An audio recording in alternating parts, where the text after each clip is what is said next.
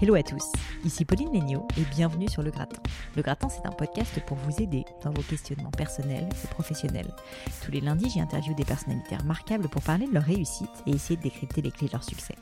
Le mercredi, vous le savez maintenant, je réponds aux questions des auditeurs sur des thèmes comme l'entrepreneuriat, le business, le marketing, les réseaux sociaux, le développement personnel, le sport, la productivité et j'en passe.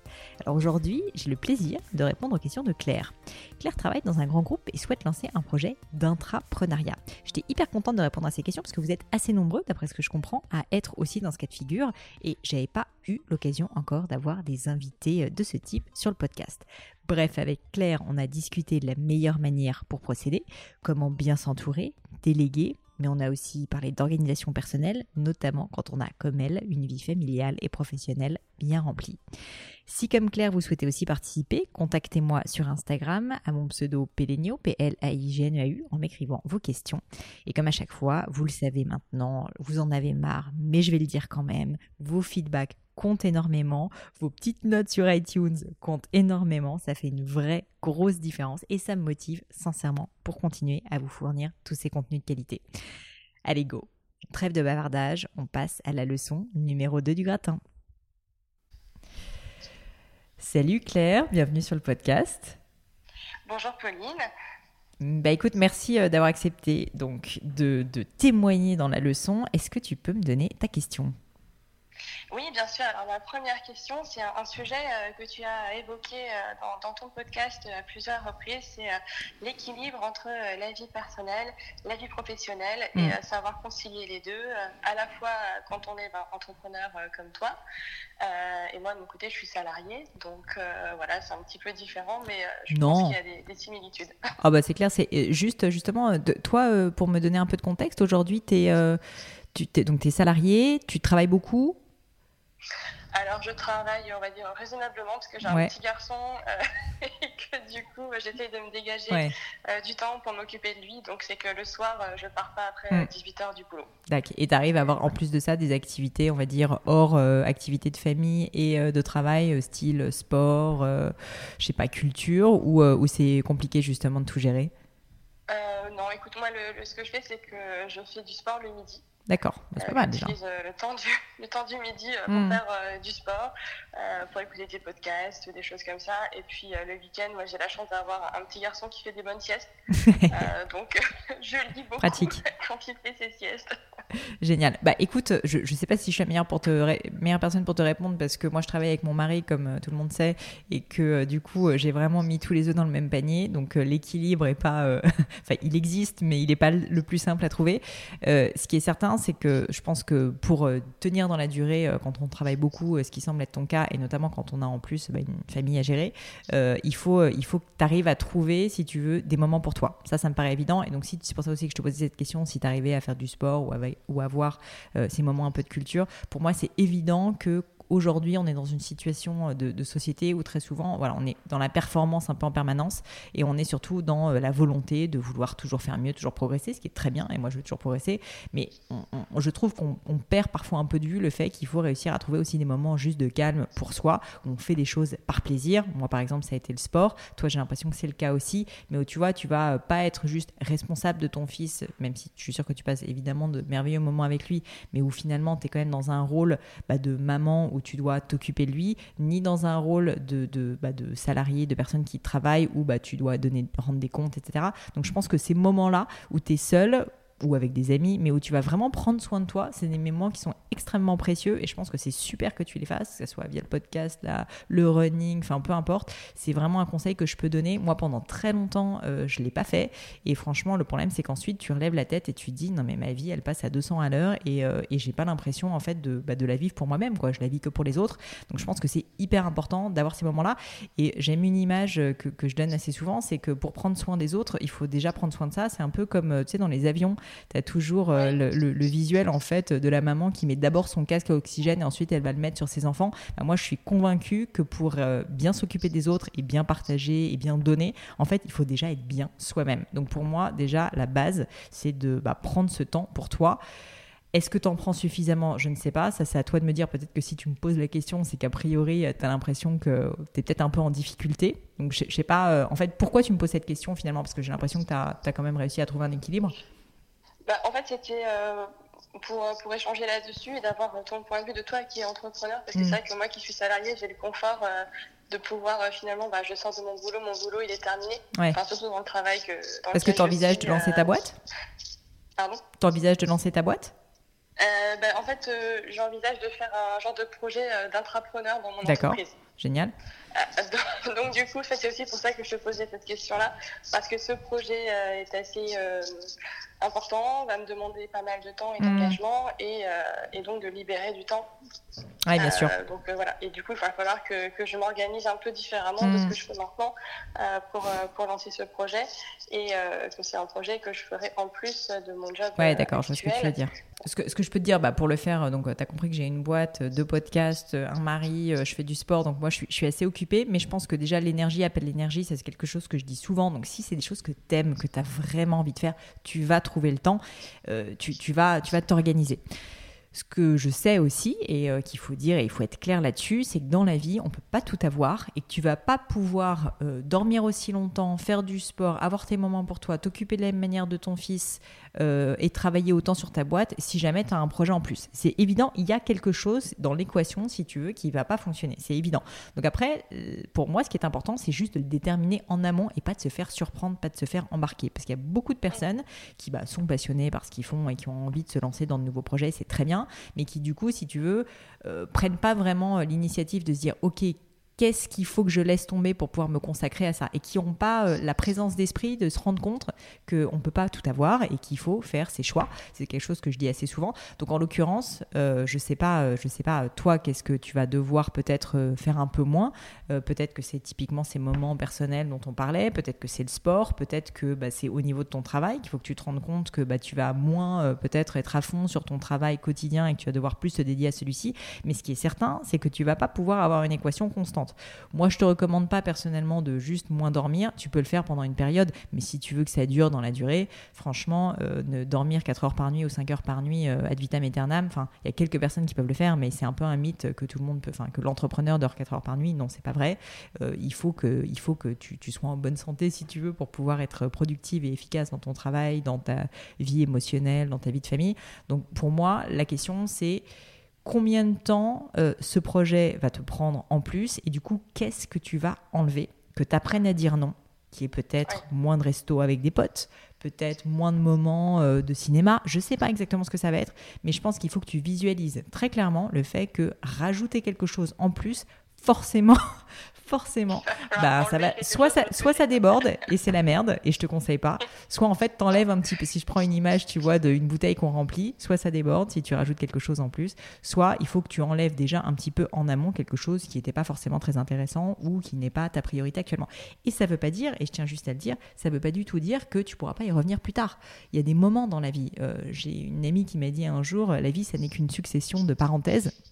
Et je trouve ça assez intéressant comme phrase. C'est que peut-être que là, tu es une phase dans ta vie où tes priorités, c'est ton fils et c'est ce projet, par exemple. Et auquel cas, bah, peut-être que ta vie euh, amicale, elle est moins importante actuellement. Ça ne veut pas du tout dire que dans 5 ans, tu voudras pas, au contraire, passer beaucoup de temps euh, à, euh, bah voilà, te, te, rapprocher de tes amis. Je ne sais pas. Mais ce que je veux dire, c'est qu'il faut vraiment que tu te dises que ça n'est pas. Euh, c'est évident, premièrement, qu'il faut que donc tu fasses des trade-offs et que tu fasses des choix. Et deuxièmement, ces choix ne sont pas des choix qui sont indéfinis dans le temps. Évidemment, ça pourra changer. C'est juste à un moment donné tes priorités, ce qui compte pour toi. Donc je ne sais pas si j'ai répondu à ta question si, si, si, tout à fait. Mais c'est vrai que j'étais, euh, j'arrivais aussi à euh, cette conclusion-là que voilà, il y avait des choses qu'il fallait faire, euh, faire bouger.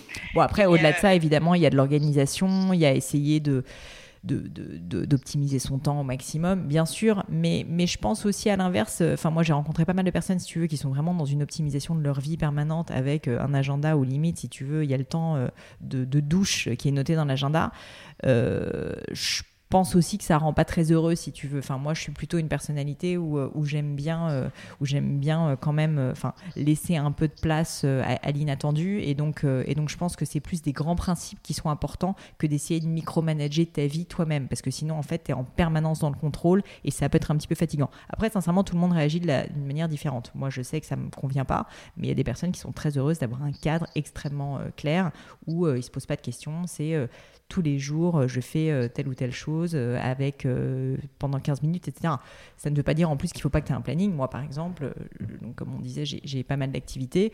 Bah, par exemple, je me lève tous les jours à 6h45. Je sais que je fais de 6h45 à à 7 heures que je prends mon petit déjeuner. Enfin, tu vois, j'ai quand même un planning qui est assez serré, mais il n'est pas non plus à la douche près, si tu veux. Enfin, j'essaye de faire en sorte de m'organiser. Et ça, c'est intéressant parce qu'à partir du moment où tu as tes principes qui sont, euh, qui sont clairs pour toi, que tu sais les choses sur lesquelles tu veux investir réellement, bah ensuite, tu n'as plus qu'à recréer si tu veux un cadre. C'est un peu comme un rétro-planning, franchement. Euh, tu vas te dire, ah bah voilà, donc euh, si euh, il faut que je fasse du sport parce que c'est important pour moi, ben peut-être que c'est le week-end parce qu'en semaine, justement, je peux pas. Et donc, si tu veux, ça va te permettre de plugger ça. Moi, ce que je te conseille, j'avais déjà donné ce conseil dans le, dans le podcast, euh, c'est vraiment de le noter dans ton agenda et d'en faire un peu des moments complètement indéboulonnables parce que sinon tu peux être sûr que tu vas jamais t'y tenir et ensuite euh, c'est un peu un cercle négatif où euh, tu vas commencer à abandonner une fois et ensuite bah, tu vas prendre du retard sur que tu c'est un peu l'effet boule de neige où tu vas tu vas perdre énormément de temps je pense à essayer de rattraper ce que tu n'as pas fait. Donc autant essayer de le fixer vraiment en amont et quand tu n'y arrives pas c'est pas grave tu passes à autre chose. Mais, mais par contre essayer au maximum de fixer tes grands principes et ensuite le décliner euh, sans rentrer trop trop dans le détail, mais, euh, mais quand même un minimum. Après, euh, il y avait un autre sujet que je voulais évoquer avec toi, et c'était pour rebondir sur, sur un de tes derniers podcasts où on parlait un peu des, chasseurs de papillons mm. et de l'importance de l'ennui. je veux dire, pour moi, c'est hyper important d'avoir des moments où s'ennuyer. Et justement, euh, l'idée de mon projet au sein de mon entreprise est venue parce que je m'ennuyais un peu. Mm. Euh, et du coup, euh, je voulais savoir, toi, ce que tu pensais de, ces périodes d'ennui, si toi, tu arrivais à t'en octroyer aussi dans ta vie qui est bien remplie. et, et donc, comment toi tu ressentais cette part d'ennui dans le processus créatif de façon générale bah Alors c'est une super bonne question. Euh, de l'ennui, j'en ai pas beaucoup actuellement. faut être clair, faut être clair. Mais je pense que c'est. Euh, alors je me rappelle que c'était Augustin, je crois, de Michel Augustin qui disait ça, qui parlait des chasseurs de papillons. Euh, ce qui est certain, c'est que je pense que des, périodes de, de, de, repos ou de comment dire, de prise de recul, ça c'est hyper important. Donc après, je dirais pas que c'est de l'ennui, mais moi par contre, je fonctionne de, de la manière suivante, c'est qu'en général, je vais être très très intense sur certaines périodes. Et je vais prendre des vraies plages de vacances en l'occurrence, euh, des, vraies plages si tu veux de recul, de repos, euh, des moments bah, où tu, comme tu le dis, entre guillemets, je vais m'ennuyer, je vais lire, je vais essayer de bah, aller vers l'extérieur, essayer de me challenger. Et où je vais prendre vraiment du temps pour moi à ne rien faire, à juste faire du sport, à être dans mes pensées avec quelques amis, enfin et ne pas être en permanence si tu veux dans euh, l'effort, dans le travail, dans les activités parce que finalement, euh, je, trouve que s'occuper en permanence, c'est aussi bah, ne pas savoir s'écouter, ne pas euh, bah, réfléchir tout simplement. Euh, c'est un peu méditatif pour moi ces états-là. Et donc, je le fais plus de manière assez intense, un peu comme des, stages, on va dire, de, self-help où je vais prendre beaucoup de temps pour moi. Et donc moi, en général, c'est pendant mes vacances. Là, tu vois, par exemple, dans deux semaines, je pars une semaine en vacances et c'est des vacances qui sont très très calmes où je fais rien à part un peu de course à pied, de la lecture. je dors beaucoup et je réfléchis. Et et, ça me fait un bien fou et ça me donne une énergie folle. Et je le fais plus comme ça. J'ai du mal, je dois dire, à le faire au milieu de la journée parce que j'ai des journées qui sont très remplies et que, euh, et que j'aime bien ce rythme assez soutenu. Euh, je crois beaucoup au travail euh, et c'est pas pour autant que donc l'ennui et, le fait d'être, de prendre du temps pour soi n'est pas important. Mais moi, je, te dis, je, je, suis assez de ce point de vue-là dans la dichotomie, c'est-à-dire soit je suis à fond et je travaille comme une folle, soit je prends vraiment du temps pour moi. J'ai quand même un moment dans la journée que je prends pour moi toujours au-delà de la course à pied qui est que je fais 15-20 euh, minutes de méditation tous les matins. Et ça, c'est vraiment un moment, pas forcément créatif, mais un moment de repos, un moment de prise de recul. Euh, et, donc, euh, et donc, ça me permet, je pense, aussi d'aborder la journée, si tu veux, de façon. En, ayant déjà fait ça. Et donc, en gros, je sais que j'ai pris ce moment pour moi. Ensuite, je peux y aller à fond et, et vraiment bosser, bosser à 200%. D'accord.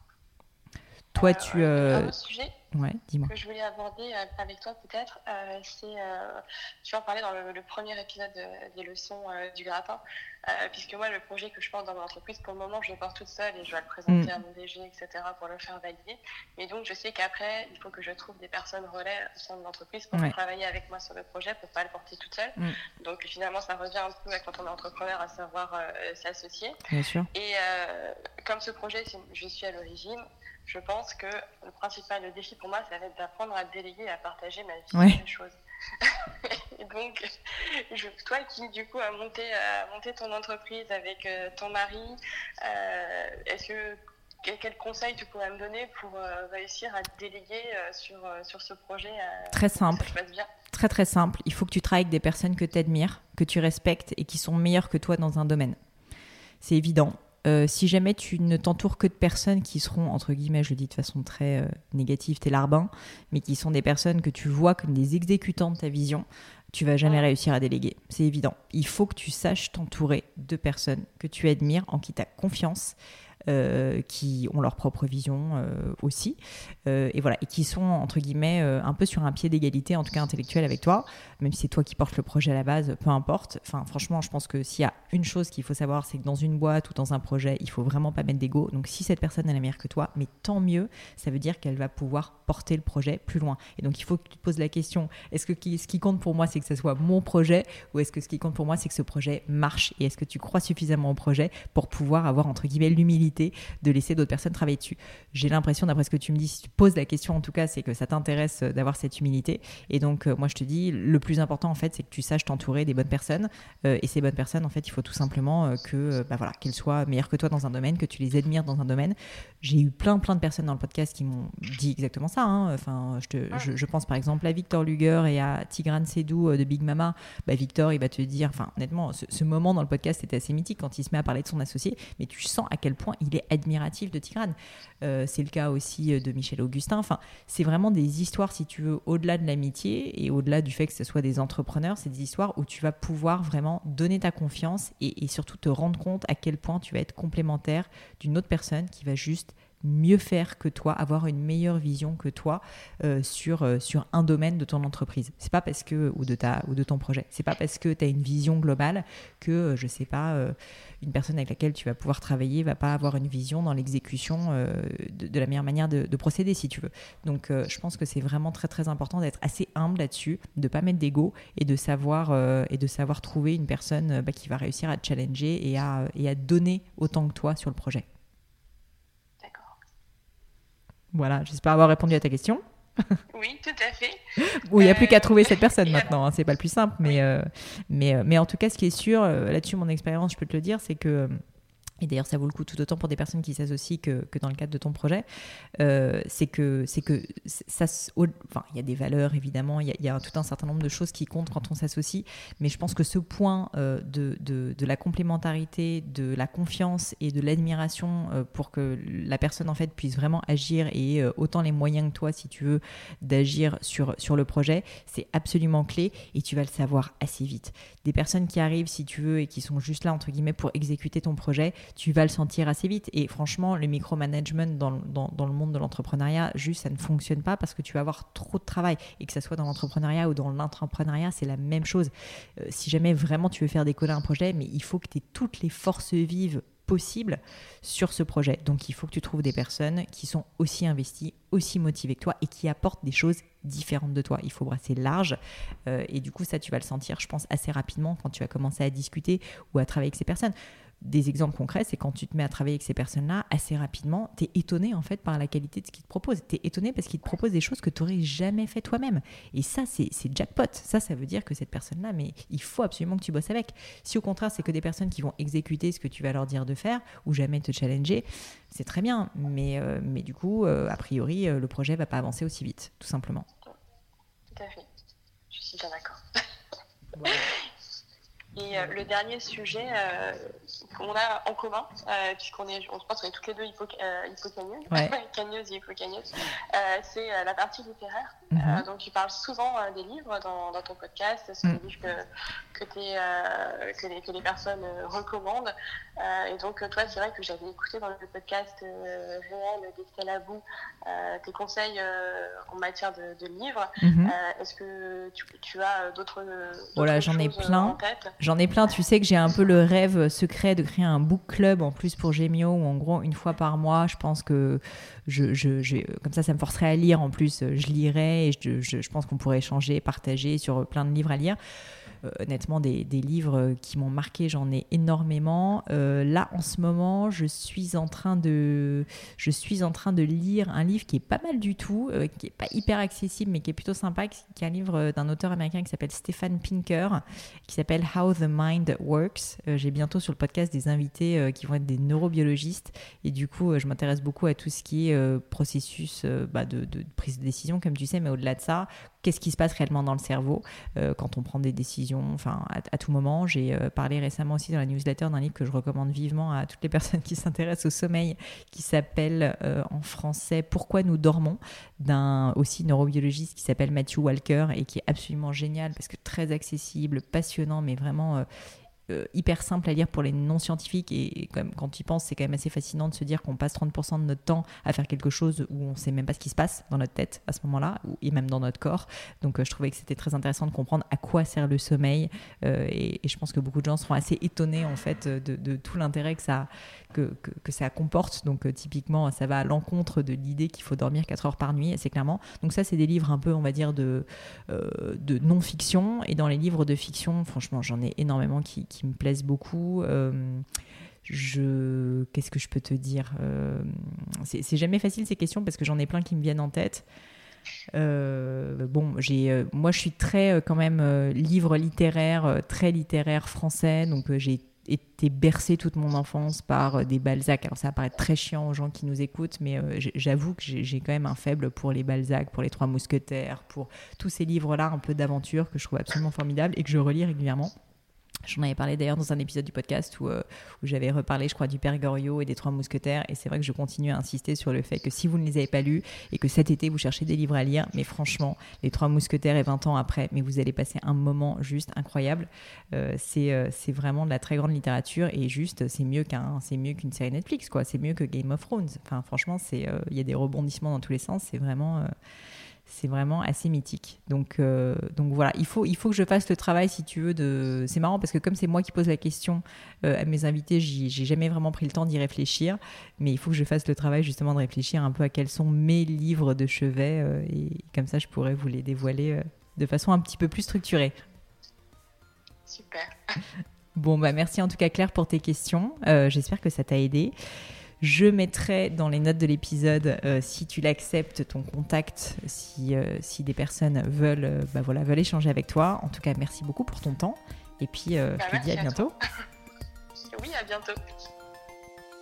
Un grand, grand merci à tous d'avoir écouté l'épisode. J'espère que ce nouveau format vous a plu.